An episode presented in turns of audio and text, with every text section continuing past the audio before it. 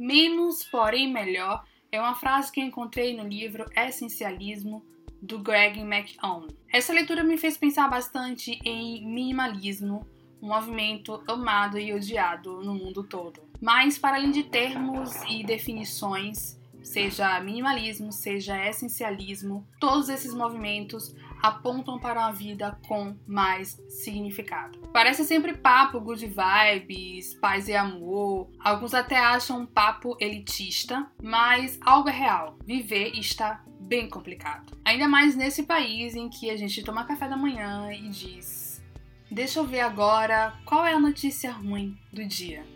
É, nós estamos nesse nível, infelizmente. Cada vez mais eu sou adepta da ideia de que, já que não posso controlar o mundo, eu vou controlar o que eu posso: minha vida, meus hábitos, minhas escolhas. Eu não acredito que essa ideia seja se tornar passivo diante do mundo. Ao contrário, significa tomar uma atitude em relação a tudo que se apresenta para você. É tomar uma atitude em relação a tudo que chega a você e escolher como agir. Devo lutar essa briga? Devo só observar? Devo ignorar de forma consciente? Devo apenas ouvir? Devo aceitar que não tenho opinião sobre isso e tá tudo bem? E falando em opinião, uma das reflexões que o Greg traz no livro Essencialismo é que hoje não vivemos apenas num mundo de sobrecarga de informações, mas também vivemos em um mundo de sobrecarga de opiniões. E não é verdade?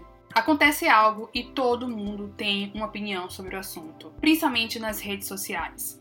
Você faz uma visita nas suas timelines e lá estão comentários de todo mundo sobre tudo o que está acontecendo e eu tenho achado cada vez mais isso cansativo.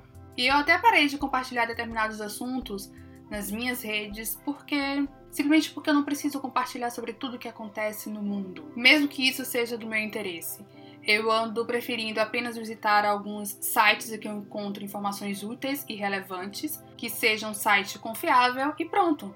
Vida que segue. Disciplina mental e disciplina emocional. Saber dizer não. Saber aceitar que eu não preciso compartilhar tudo. Saber aceitar que eu não preciso ter opinião sobre tudo que eu não preciso entender de tudo. Ter uma vida que realmente importa é o objetivo do essencialista. E para chegar a esse objetivo, devemos nos perguntar, em qualquer decisão, em qualquer desafio, em qualquer encruzilhada, o que é essencial? A pergunta-chave, o que é essencial, é para nos fazer pensar sobre eu realmente preciso disso? O que é importante agora? A resposta deve ser sempre sincera, principalmente com os nossos valores e os nossos desejos reais. A partir dela, nós vamos começar a eliminar o que não importa, a eliminar as distrações, os relacionamentos destrutivos, os objetos pessoais, as compras excessivas. O autor diz que esse é o caminho do essencialista. E mais uma vez, longe de termos e definições, esse é o caminho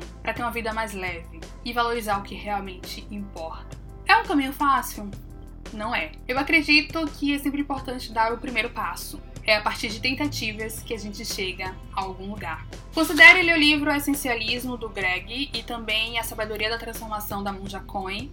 Tire um tempo e escute o podcast Proibido Fritar Pastel e leia ou veja as crônicas Entre o On e o Off, Individualizar Desejos e A Dúvida do Mais que o Fracasso. As três crônicas que são da minha autoria estão disponíveis no blog, no podcast e no canal no YouTube. Até a próxima, beijão, tchau!